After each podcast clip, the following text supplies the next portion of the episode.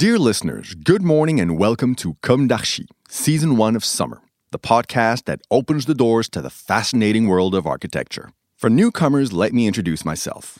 I'm the spokesperson of Anne Charlotte Depont, PhD in History of Architecture, published author, head of a communication and development agency based in Paris, France, dedicated to architecture.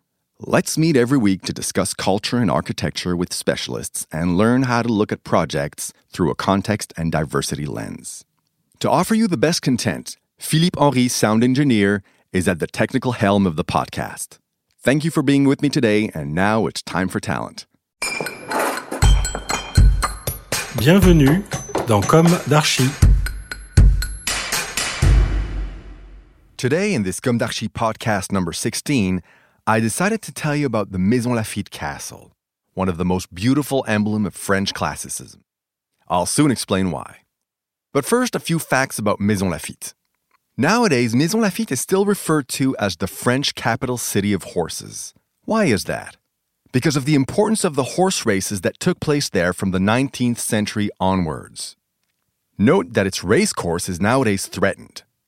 The small town is located northwest of Paris, not far from Versailles, and close to the Forest of Saint Germain en Laye, another royal town near Paris.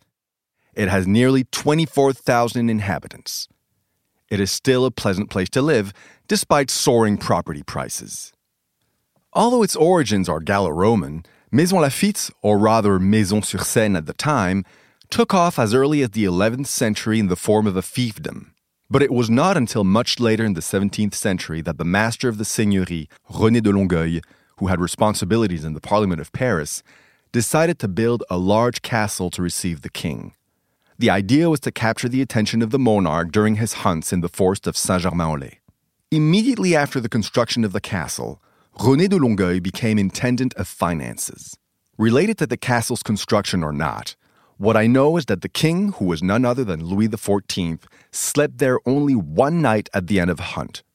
Is that all? Well, back then, everything was slower, and every event meant a lot. Today, we perceive the magnificence very differently. But no doubt, this past splendor cost a much lower price than our excessive contemporary consumption. And what a pleasure to contemplate its constructive intelligence. In any case, Francois Mansart, great uncle of the Versailles architect Jules Hardouin Mansart, designed and then built from 1642 to 1650 the masterpiece that would serve as inspiration for his nephew for Versailles. The Chateau de Maison was built by an impressive number of tradesmen, from the master mason to the builder, from the digger to the roofer, from the ironmonger to the gilder, from the plumber to the fountain man. Each one brought his stone to the building to dig, earthen, pave, cut, raise, saw, assemble, cover under the authority of the architect. The Chateau de Maison has known prestigious owners and guests, whether they were kings or princes, emperors or marshals, but also writers or thinkers such as Voltaire, Madame de Stael, or Benjamin Constant. It is the first large open castle with a central vestibule. As the medieval castle fades away, the modern castle is born. Staged in its domain, the Chateau de Maison belongs to a time when classical and Baroque aesthetics coexisted. If the classical order predominates by a whole play of balance and symmetry between empty and full, by references borrowed from the vocabulary of ancient architecture, the Baroque is nevertheless present by multiple winks, illusions, trompe l'oeil, art of appearing. The splendor of the monument was underlined by Jean Jacques Blondel, professor of the Royal Academy of Architecture at the end of the 17th century, who paid a tribute to Francois Mansart. I quote, We dare to say it here. Nobody before him or since him has pushed this magic of architecture so far. What admiration, what charm! Aren't we in love with the appearance of this masterpiece? But also, it is by the thoughtful study of this admirable work that we have learned. We admire the solidity without weight, the precision of the device without dryness, the expression of the profiles, the perfect union of architecture and sculpture, the great proportion of the attic with the facades. End of quote. In the center, the fence is replaced by a ditch, the space thus created clearing the view. The multiple protrusions of the dwelling make you forget that it is compacted.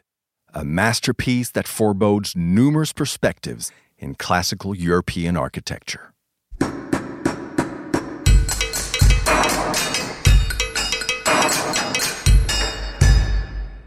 Thank you for listening. Don't forget to tune in to our previous content on Instagram at Comme d'Archi Podcast. If you like it, make sure to promote the podcast by giving it five stars on Apple Podcast and adding a comment, or on any of your favorite podcast platforms.